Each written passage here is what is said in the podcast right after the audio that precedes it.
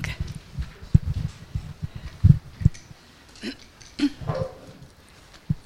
Die untere ist meine. Ah ja. Ah, nee, du musst sie mitnehmen. Ich meine.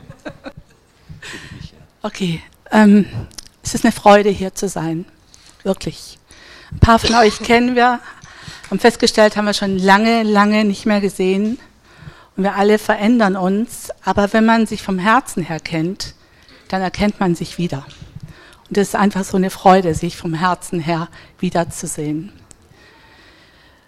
Ähm, sagst du zuerst was zu dem Blatt und dann stellen wir uns vor. Wir stellen uns zuerst vor. Also, magst du anfangen? Also das ist die Ingrid. uh, jetzt musst du sagen, das ist der Michael. Nein. Okay. Uh, wir wollen uns kurz vorstellen. Uh, Petra hat es auch schon angedeutet, wir haben lange, lange Geschichte miteinander, weil wir sind nämlich ursprünglich hier in Scharnhausen, naja, aufgewachsen nicht, aber so unmittelbar nach unserer Eheschließung sind wir hier nach Scharnhausen gezogen und haben, keine Ahnung, 15 Jahre oder so hier gewohnt und gelebt und gewirkt und alles Mögliche. Von daher ist es vertraut, es ist wie nach Hause kommen, auch wenn wir in den Jahren dazwischen äh, so in ganz Deutschland rumgetingelt sind. Ja, was gibt es zu uns zu sagen? Äh, vielleicht das Interessante, was auch zu dem Thema passt. Wir leben in Horb am Neckar, in einer größeren Ansammlung von Häusern, die alle mit den Dächern verbunden sind, also sozusagen unter einem Dach, mit vier Generationen. Da gibt es die Mutter von der Ingrid, die ist 92 Jahre jung. Und dann gibt es äh, unsere Tochter, mit ihrer Familie. Da sind nochmal vier Enkel da und da ist das Jüngste gerade mal gut ein Jahr alt. Also wir leben Generation äh, live, Beziehung live. Allein schon von den Altersunterschieden kann man sich ein Bild machen, was da so alles Spannendes äh, so Tag für Tag sich abspielen kann. Dann haben wir noch ähm, drei Söhne, sind alle verheiratet. Unser ältester Sohn lebt in den USA. Da haben wir drei Enkelkinder. Unsere älteste Enkeltochter ist verheiratet seit letztem Jahr. Also wir haben eine große Spanne von Neugeboren. Genau, unser zweiter Sohn, die haben vor vier Wochen ihr erstes Kind gekriegt, einen kleinen Ben Mika. Also von Neugeboren bis verheiratet. Und das ist ein Riesengeschenk. Und dann haben wir noch einen Sohn, unser jüngster Sohn, der ist auch verheiratet. Und ich möchte es einfach sagen, weil es passt zu unserem Thema. Er hat sich vor ein paar Jahren entschieden, sich von unserer Familie zu distanzieren. Und ich sage ganz bewusst nicht, das ist nicht abgebrochen, weil zu einem Abbruch müssen immer beide Seiten sagen, es ist abgebrochen. Und wir haben nicht abgebrochen. Er ist unser Sohn.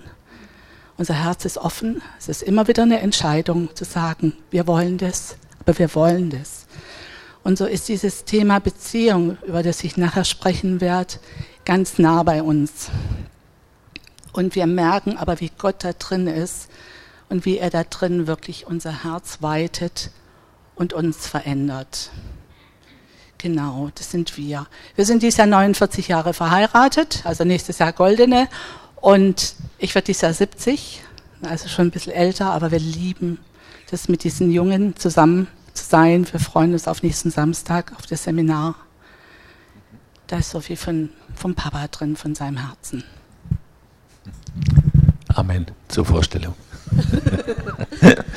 uh, ihr habt alle auf euren Plätzen dieses bunte Blatt gefunden. Wir haben das deswegen ausgelegt, weil es auch am kommenden Wochenende, an dem Samstag ganz besonders um dieses Thema geht, äh, das wir hier versucht haben, bildlich darzustellen. Äh, unser Gott ist ein Gott der Beziehungen. Ja? Und es fing schon an mit Abraham, Isaac und Jakob. Und er nennt sich ja selber immer wieder so, ich bin der Gott Abrahams, Isaaks und Jakobs, also der Gott der Generationen. Und ich will jetzt nicht näher auf die verschiedenen Häuser eingehen, nur so viel. Für alle von uns ist der Start in diesem Elternhaus. Ja? Oder gibt es jemanden, der anders gestartet hat? Ich glaube nicht. Ja?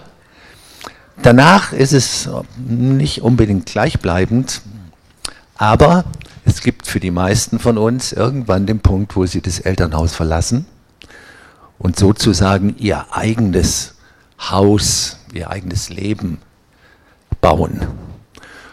Und für doch immer noch sehr viele gibt es dann auch auf dem weiteren Weg dieses Ehehaus, wo zwei Ausländer aufeinandertreffen. Weil die sind komplett anders aufgewachsen, normalerweise. Und auch da ist noch nicht Schluss, da geht es auch für die meisten weiter, dass Kinder kommen und dieses Familienhaus entsteht. Und wir zwei, wir sind nochmal ein Haus weiter in diesem Generationenhaus, wo man relaxed sich nach hinten lehnen kann und all das anschauen, was da so um einen rum äh, stattfindet. Ja. ja, ihr merkt schon, es war etwas geschönt dargestellt, aber im Prinzip stimmt es schon. Wir haben das Vorrecht momentan, äh, dass wir einfach eingreifen können, da wo wir gebraucht werden. Ja. Deswegen haben wir uns auch entschieden, nicht äh, jedes Jahr eine große Weltreise zu machen, weil wir haben bei uns in unserem Umfeld genug zu tun. ja. Okay, also ihr merkt schon, das Thema ist sehr umfangreich und spannend. Und alle, die vielleicht noch äh, schwankend sind, möchte ich regelrecht herausfordern am nächsten Samstag. Das ist die Gelegenheit, mehr darüber zu erfahren. Und am Sonntag äh, in der Predigt auch nochmal. Okay, jetzt hoffe ich, ihr habt ein bisschen Information und äh, könnt damit was anfangen. Jetzt gebe ich an Ingrid weiter. Ich mache dann Abflug. Danke, Michael.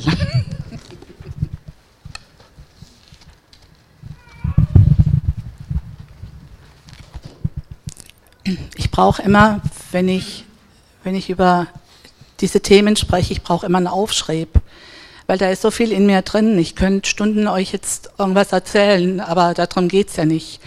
Sondern es geht darum, um diese Essenz, was Gott sagen will heute, wo er einen Fokus drauf legt. Und wenn euch jemand kennt, dann ist er das. Und es geht nicht darum, um eine schöne Predigt, das wisst ihr, gell? es geht nie um eine schöne Predigt. Es geht darum, dass in dem, was wir, was wir hören, dass da drin Gott für uns real wird und erlebbar wird. Das Predigtthema von mir ist geschaffen für Beziehungen.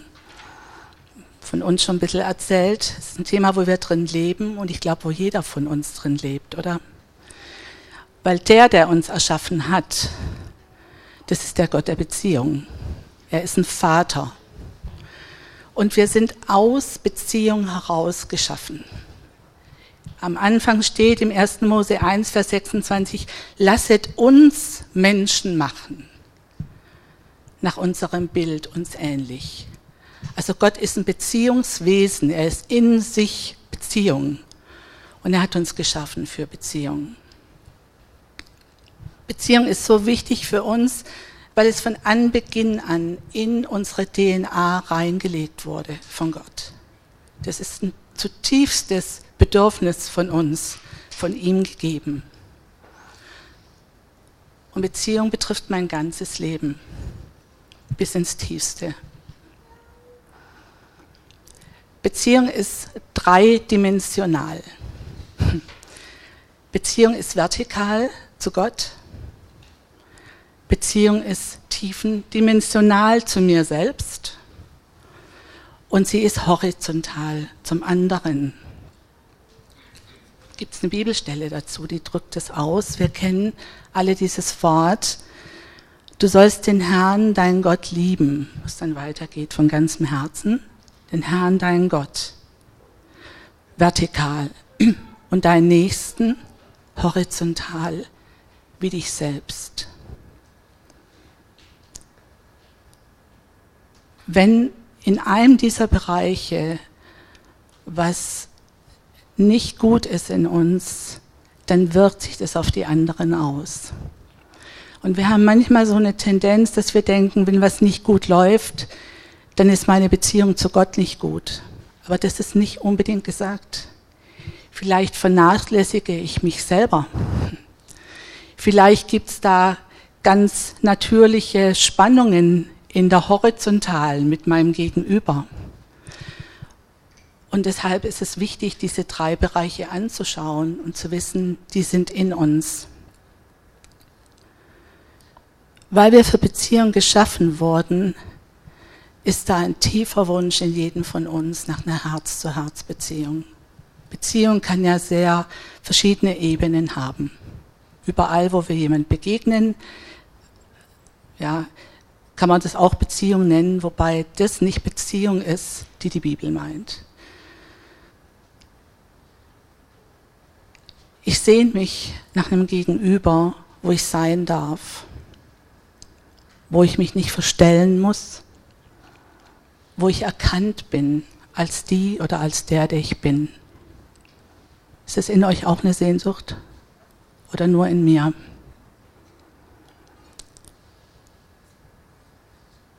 Weißt du, du bist nicht von Gott geschaffen, um irgendwas für ihn zu leisten. Du bist auch nicht von ihm geschaffen, um irgendeine Aufgabe zu erfüllen, sondern du bist geschaffen von ihm für Beziehung mit ihm und dass du dein Leben gestaltest aus dieser Beziehung mit ihm. Das ist das, was er in dein Leben gelegt hat. Gott erwartet nicht deine Leistung, weil alles, was du hast, hat er dir gegeben. Ich glaube, das ist ein ganz wichtiger Punkt, den unser Herz echt verstehen darf. Ich muss schon was trinken. Mir stimme schon das ein. Unsere Herkunftsfamilie ist der erste Ort, an dem wir Beziehung erleben. Hier werden Grundlagen für unser Leben und für Beziehung und für Beziehungsfähigkeit gelegt. Gibt ihr mir da auch recht?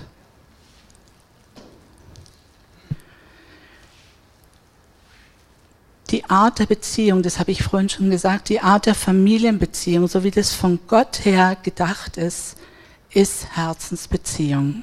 Es gibt im Epheser 3, Vers 14 und 15 die Stelle, deshalb beuge ich meine Knie vor dem Vater aller Vaterschaft. Und da steht, oder damit ist gemeint, vor dem Vater, von dem alle familiären Beziehungen herkommen. Also wenn Gott von familiären Beziehungen spricht, dann hat es immer mit unserem Herzen zu tun.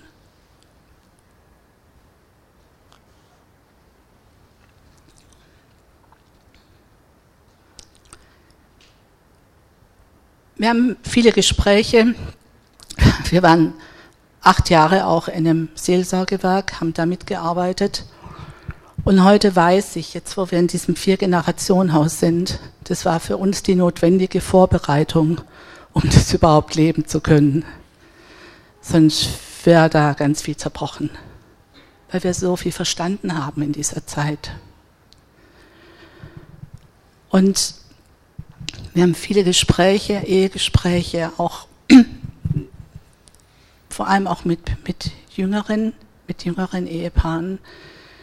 Und wenn wir Menschen fragen, ähm, was wünscht sich dein Herz? Dann kommt ganz oft die Antwort, das weiß ich nicht. Das hat mich noch niemand gefragt. Das war noch nie interessant. Und oft ist es so in Beziehungen, auch in Beziehungen mit unseren Kindern, dass vieles sich so auf dieser funktionalen Ebene abspielt. Wie war es in der Schule? Wie ist die Arbeit gelaufen? Wie war dieses und jenes? Aber so einen Raum zu schaffen, ähm, zum Beispiel die Frage, wie geht's dir? Gut, das kennen wir alle, gell? wie geht's dir gut? Wie geht's dir? Und da ist aber gemeint, wie geht's dir? Wirklich da drin. Aber manchmal kann ich das gar nicht sagen, weil ich selber gar keinen Zugang habe dazu. Weil ich nicht danach gefragt wurde, was sich mein Herz wünscht. Es gibt eine Stelle im Psalm, da heißt es, habe deine Lust am Herrn, der wird dir geben, was dein Herz sich wünscht. Aber dazu muss ich wissen, was mein Herz sich wünscht, oder? Sonst kann er mir das nicht geben.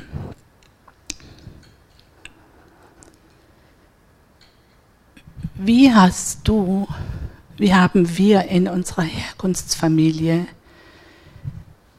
Beziehung erlebt? War das gelebte Beziehung?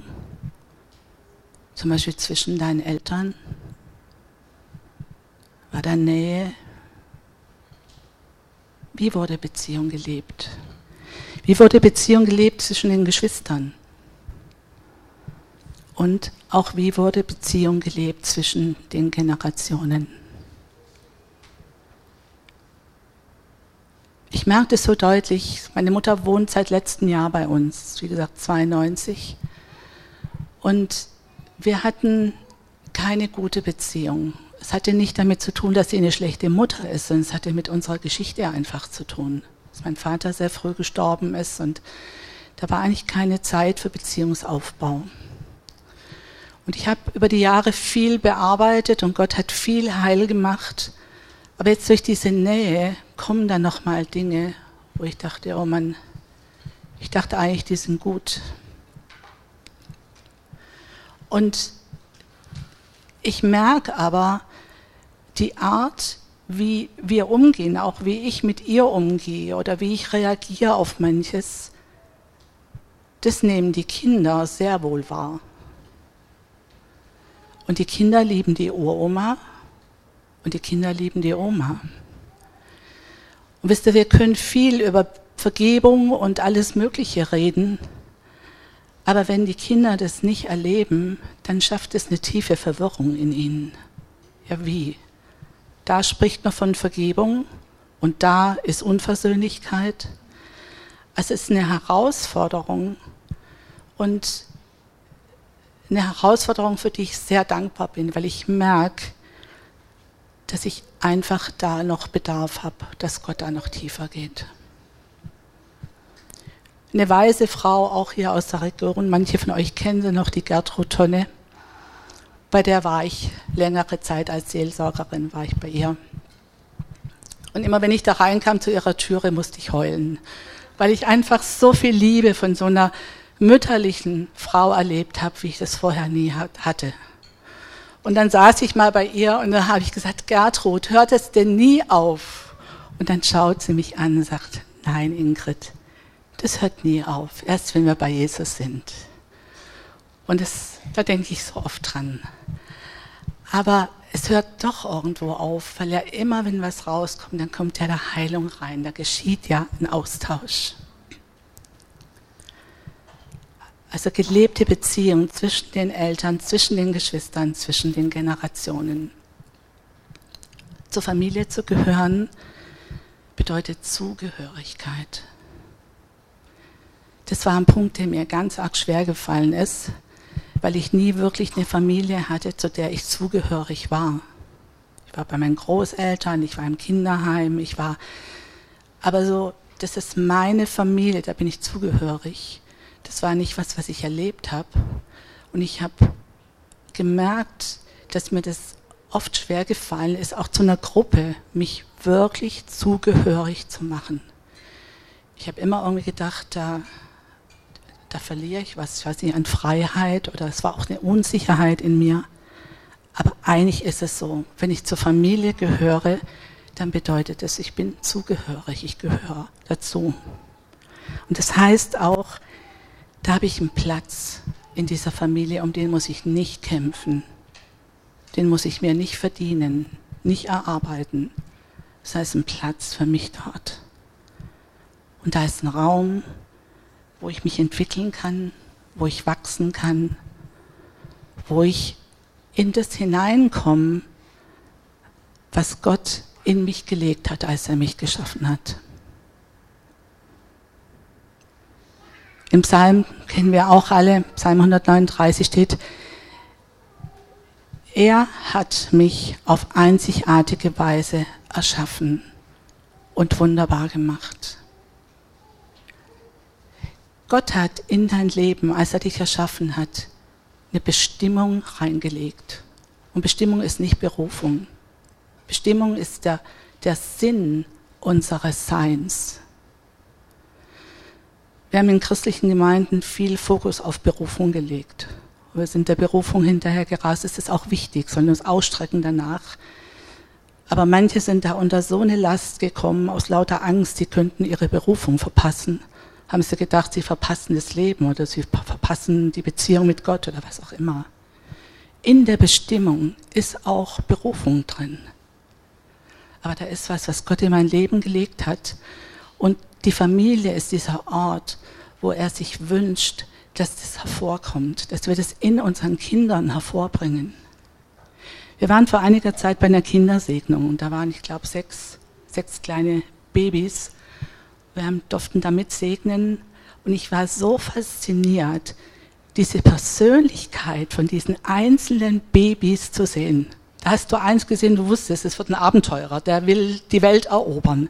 Da war jemand anderes, ein kleines Mädchen, die war so, sind so, so aufmerksam, als man gebetet hat. Also da ist schon was von Anfang an, was Gott reingelegt hat. Und unsere Aufgabe als Eltern ist, das zu sehen, zu entdecken, zu fördern und Raum zu geben, dass es aufwachsen kann.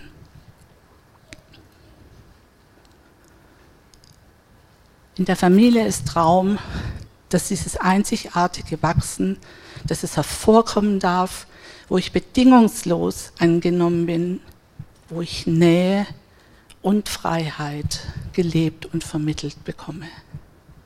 Nähe kann manchmal auch erdrücken, oder? Nähe und Freiheit. Du darfst wachsen da drin. Du darfst dich verändern. Du darfst auch eine andere Meinung haben wie die Eltern. Du darfst du selber sein. Und trotzdem ist da Beziehung da, wird Beziehung nicht abgebrochen.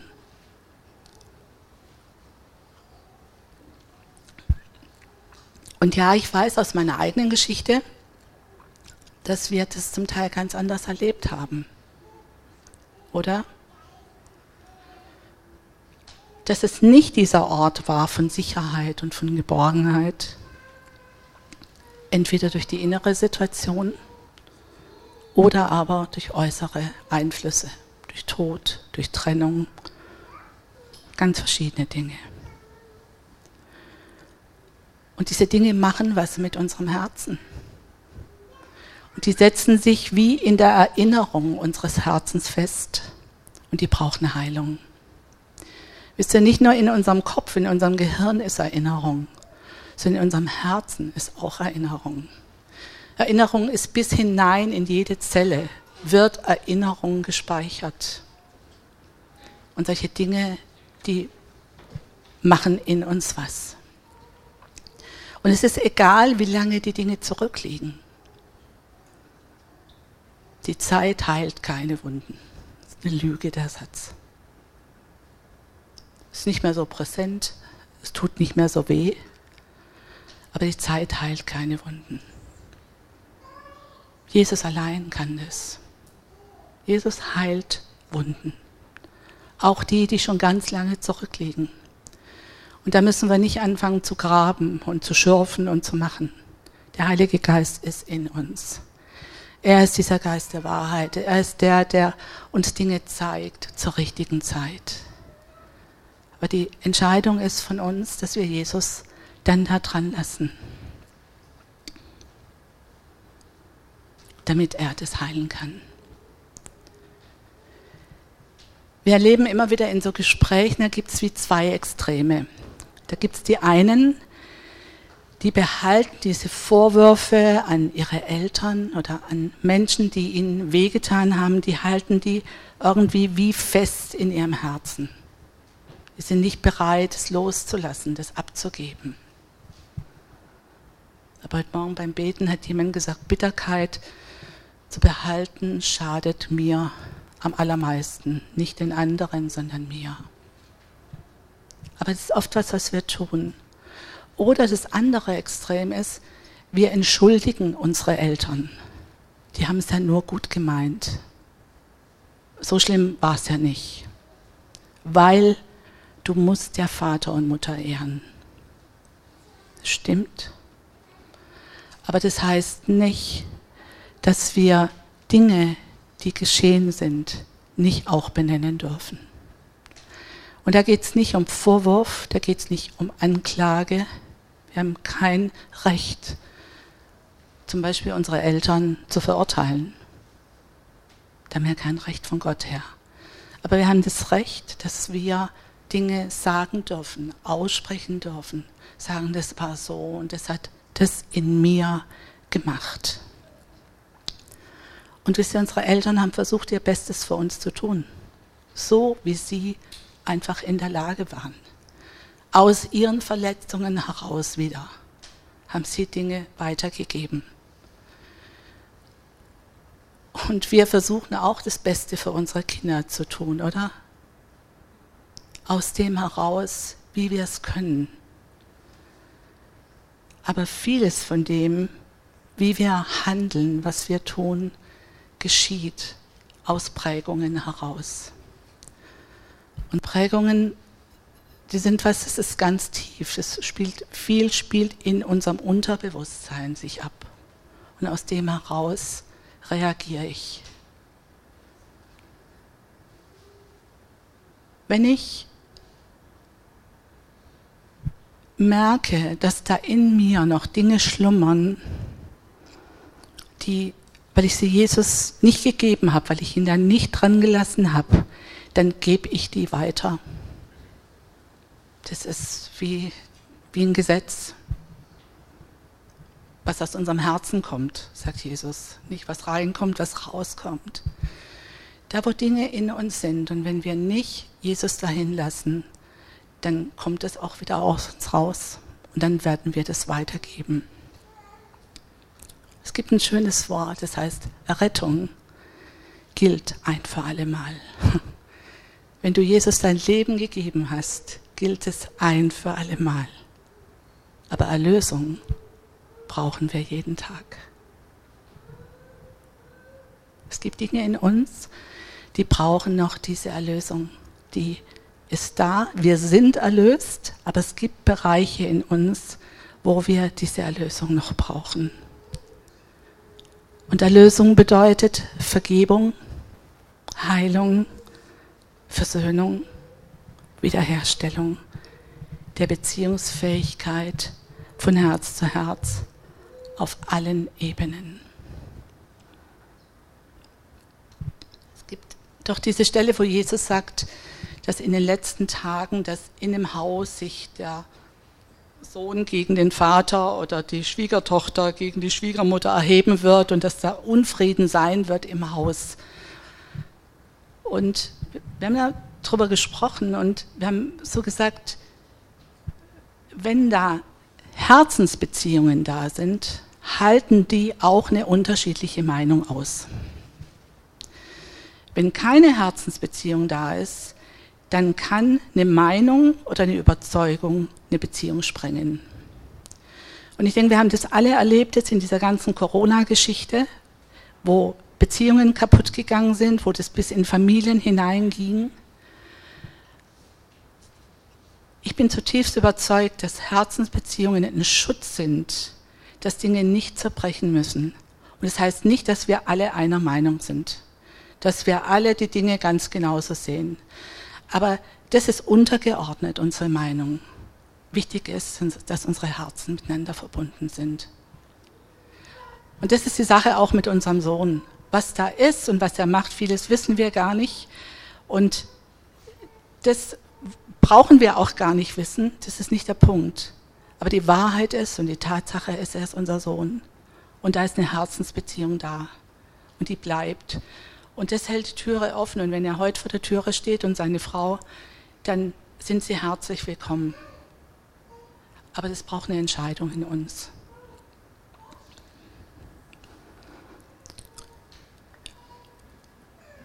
Fällt es dir leicht, deine Kinder oder nahestehende Menschen um Vergebung zu bitten, da wo du falsch mit ihnen umgegangen bist? Oder wo du zum Beispiel deine Kinder mit Manipulation erzogen hast oder Einfluss genommen hast? Das geht ganz schnell. Wenn wir überfordert sind, dann greift es dieser Mechanismus von Manipulation dann versuchen wir unseren Willen jemand anderem aufzudrücken, auch unseren Kindern. Und die Frage ist nicht mehr, was ist für dich am besten, sondern was ist für mich am besten in der Situation. Und wenn ich solche Sachen erkenne, dann da auch zu sagen, hey, das tut mir leid. Und das ist gelebte Beziehung in der Familie, dass wir solche Sachen sehen und dass wir es auch nicht beschönigen, dass wir darüber sprechen können, dass wir sagen können, es tut mir leid, und dann können wir weitergehen miteinander. Wenn nicht drüber gesprochen wird, dann wird es irgendwo hingeschoben, aber es ist nicht weg.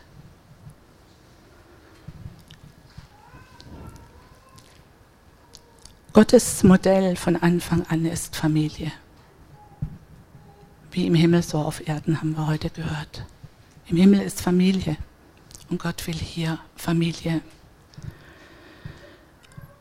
und weil aber dieses Thema Familie so schmerzhaft ist für manche von uns, haben wir wie eine Ersatztheologie kreiert. Und wir sagen, Gemeinde ist Familie.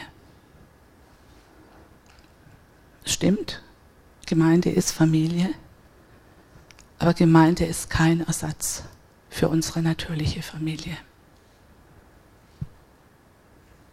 Jesus hat 30 Jahre lang zu Hause gelebt in dieser Familie. Und wir haben das wie aufgespalten. Wir waren früher auch so drauf. Jetzt sind wir bekehrt, das Alte ist vergangen, die sind nicht bekehrt, also haben wir mit denen nichts zu tun. Das ist so eine Lüge. Und dann ist Gemeinde, ist dann unsere Familie geworden. Überall, das ist auch so ein Schlagwort, we are family. Alles Familie, Familie, aber in den Familien, da ist oft so viel Not. Und so wenig Feld, wo wir wirklich Beziehung lernen. Und deshalb unsere natürliche Familie, in die sind wir reingesetzt und es hat nicht aufgehört in dem Moment, wo wir Jesus unser Leben gegeben haben sondern da ist durch uns, durch dich, ist da was Neues hineingekommen in deine Familie. Ein Segensfluss durch dich. Es gibt so simple Anweisungen von Jesus, wie zum Beispiel, einer achtet den anderen höher als sich selbst. Oder an der Liebe untereinander wird die Welt erkennen, dass ihr meine Jünger seid, dass ihr zu mir gehört, dass ihr zu meiner Familie gehört. Und wir versuchen das wirklich, oder? Wir wollen das ja. Und wir strengen uns an. Und dann werden da durch andere in uns Punkte berührt, wo sich so alte Gefühle wieder melden. Und dann kommt so dieses, ich werde nicht gesehen, ich gehöre nicht dazu, ich bin nicht gut genug, ich reiche nicht aus. Und eigentlich ist es gut, dass die hochkommen, diese Gefühle. Die Not ist nur, dass wir die in so geistliches Papier wickeln. Und dass wir dann mit Argumenten kommen, mit Theologien, mit theologischen äh, Überlegungen Und mit dieser Frage, wer ist jetzt richtig und wer ist falsch? Die Frage nach richtig und falsch ist eine Frucht vom Baum der Erkenntnis. Und da drin ist Tod. Und Jesus stellt nicht die Frage, wer ist richtig und wer ist falsch, sondern bei Jesus geht es um Tod und um Leben. Und unsere Frage muss sein, wo ist Leben drin? Das andere trennt, das macht wie eine, ja, wie eine Barriere in uns.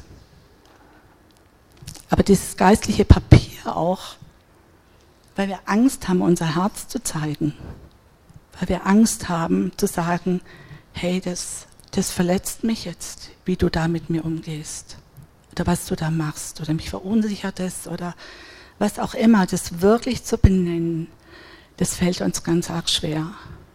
Wir wickeln das ein und eigentlich steckt dahinter Schmerz.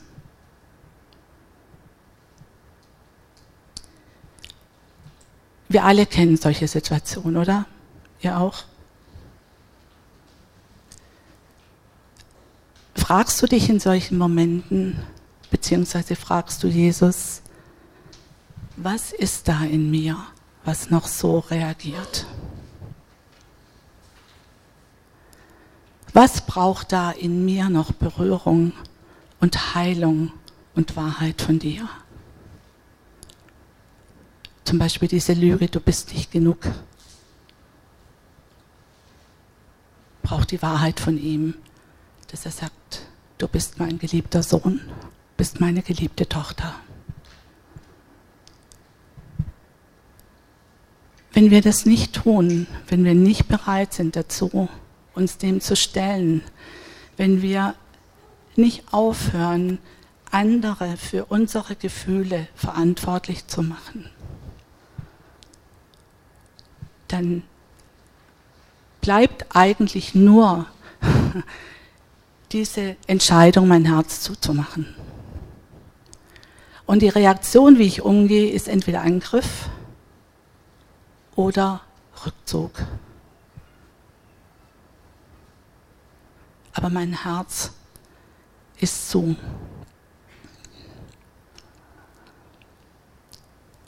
Ich habe das gelernt, nochmal in dieser Zeit, jetzt wo wir dort sind, in diesem Vier-Generationen-Haus.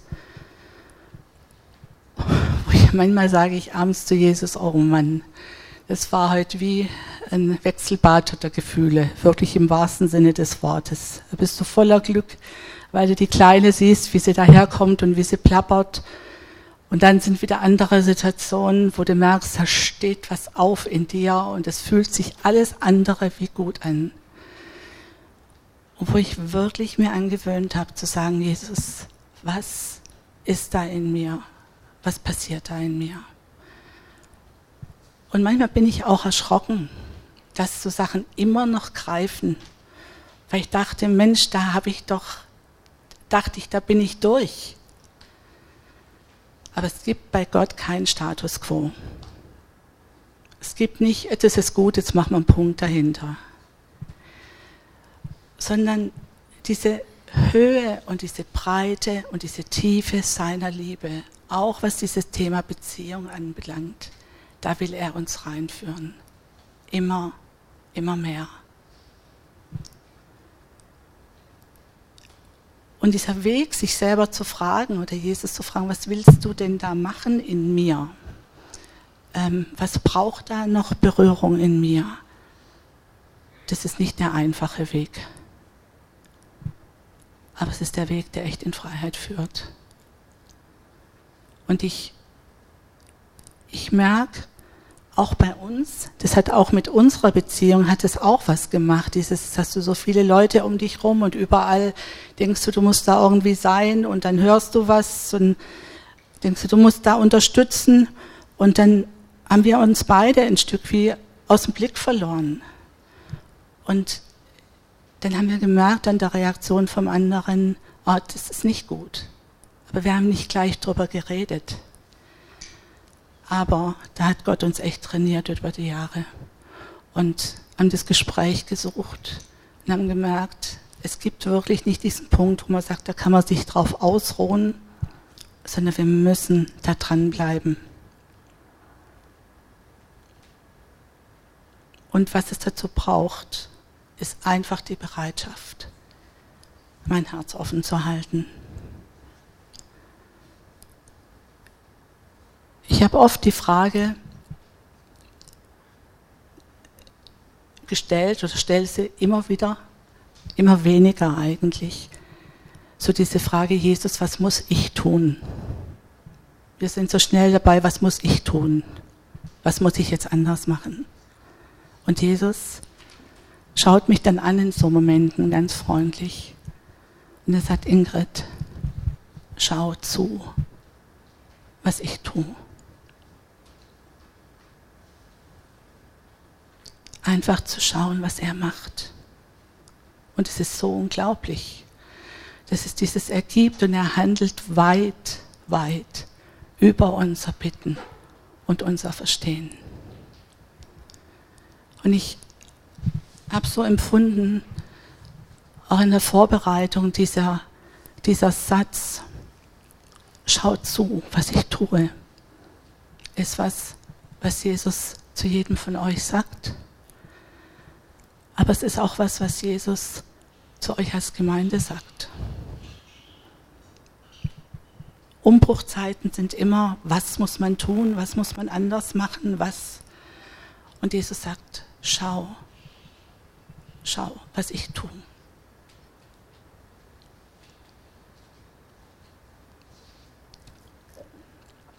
Es gab vor vielen Jahren, als wir noch in Schonhausen gewohnt haben, war ein Mann hier, der Ortwin Schweizer. Wir hatten so einen Gebetsabend und der hatte ein prophetisches Wort damals. Und er hat gesehen, wie die Filtern brennen. Und wie der Heilige Geist kommt und sich ausbreitet.